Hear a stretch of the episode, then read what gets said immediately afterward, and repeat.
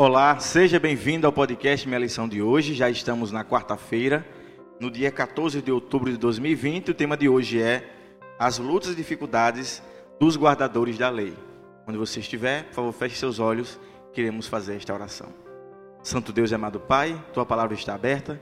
Ela possa irradiar luz e paz sobre nós e nos mostrar é aquilo que nós precisamos entender e te atender de acordo com a tua vontade. Nos abençoe e nos guia. É o que eu te peço e te agradeço, em nome de Jesus. Amém. Mais um dia estou aqui com a Altaline para me acompanhar no estudo desta, deste dia. No dia de hoje nós vamos ver que nem sempre é fácil obedecer, mas é necessário. Nem sempre, quando a gente obedece, recebemos, digamos assim, entre aspas, recompensas imediatas. Existe um ditado, Altaline, que diz que é que se faz e é que se paga. Mas é, a gente é, percebe que nem sempre isso é verdade. Às é. vezes, pessoas que obedecem a Deus sofrem e aparentemente pessoas que não obedecem, a gente olha assim, nenhum mal acontece com ela. E, essa, e a gente fica nessa luta querendo saber é, se realmente é o que Deus quer de nós. É verdade. A gente vive numa sociedade, né, num, num, sistema onde a gente é levado a crer que tudo que a gente faz aqui, a gente recebe a, a recompensa aqui. Só que ao longo da, da, história do mundo e exemplos que nós temos próximos a nós, nem sempre aqueles que estão sendo fiéis têm uma vida boa nessa terra, né?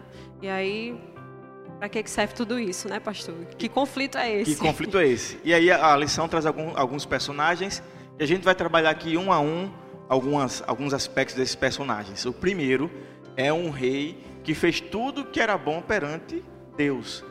E assim, já que haviam, existiam tantos reis corruptos de Israel, e agora é, Ezequias aparece como um bom rei, a gente pensa, poxa, ele poderia ter um bom fim, não sofrer. Para vocês terem uma ideia, ele, é, o povo de Israel, no tempo de Moisés, Moisés levantou uma serpente no deserto, e nos dias de Ezequias, até um pouco antes, as pessoas adoravam aquilo ali, virou um Deus, e ele chegou e quebrou aquilo ali. Então ele fez a vontade de Deus. Contudo, nós temos aqui é, ele sofrendo pelo ataque de Senaqueribe, ele sendo, é, dizendo que ele iria morrer, né? O profeta foi até ele falar isso, Isaías foi até ele falar isso, e ele passou realmente por dias difíceis. É, para quem não conhece a história, eu recomendo que leia em casa, né? Que é uma história incrível. Mas a lição também nos traz outros exemplos, talvez até mais conhecidos de você que está nos ouvindo. Aí o exemplo de João Batista, né, que foi escolhido para anunciar a vinda do Messias primo de Jesus, né? primo né? de Jesus, né? Tem toda aquela história bonita do nascimento deles e quando as mães estavam grávidas, né?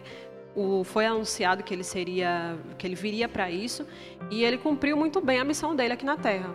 Ele foi, anunciou a vinda de Jesus, teve uma vida é, digna, né? A gente viu que ele era uma pessoa exemplar. Só que o final dele não foi muito feliz, né?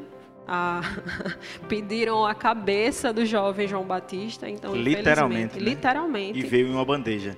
E, e tem uma frase, Otaline, que eu já vi, então você que nos assiste, diz assim: José foi perseguido, José foi maltratado. Ele um dia foi jogado na prisão, mas no outro dia saiu para ser governador do Egito. Uhum. Mas nem sempre isso acontece. Nem sempre isso acontece. João Batista foi fiel, sofreu, foi para a cadeia e saiu sem a cabeça. E saiu sem a cabeça. Então, irmãos, nós, nós é, devemos entender e aceitar que nem sempre o que acontece com um acontece com todos. E isso não tira a dignidade de sermos fiéis. Não é por causa dessas coisas que a gente vai né, viver deliberadamente. Isso não foi um ponto negativo na vida de João Batista. Pelo contrário, ele foi um mártir, né? É. Um mártir que realmente é, se entregou né, e fez aquilo que era correto. Não dourou a pílula.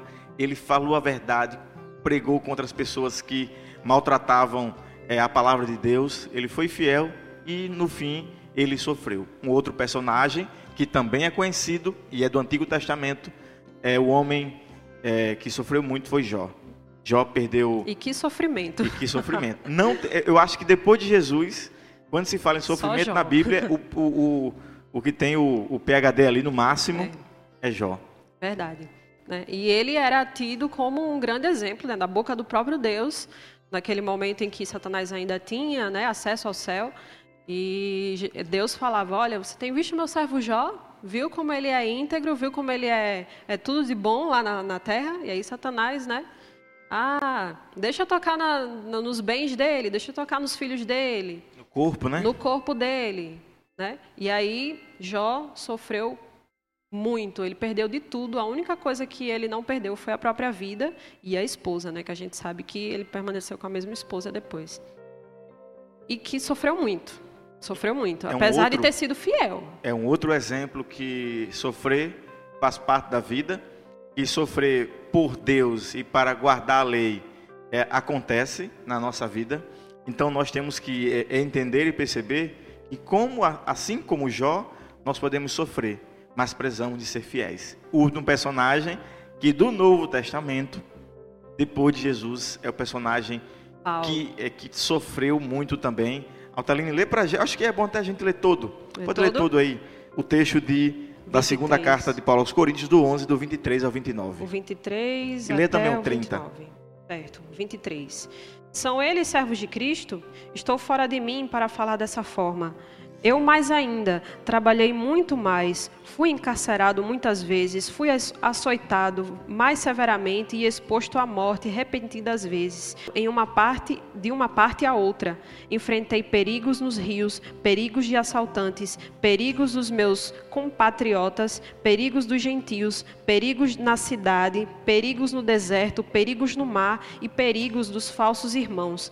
Trabalhei arduamente e muitas vezes fiquei sem dormir Passei fome e sede e muitas vezes fiquei em jejum.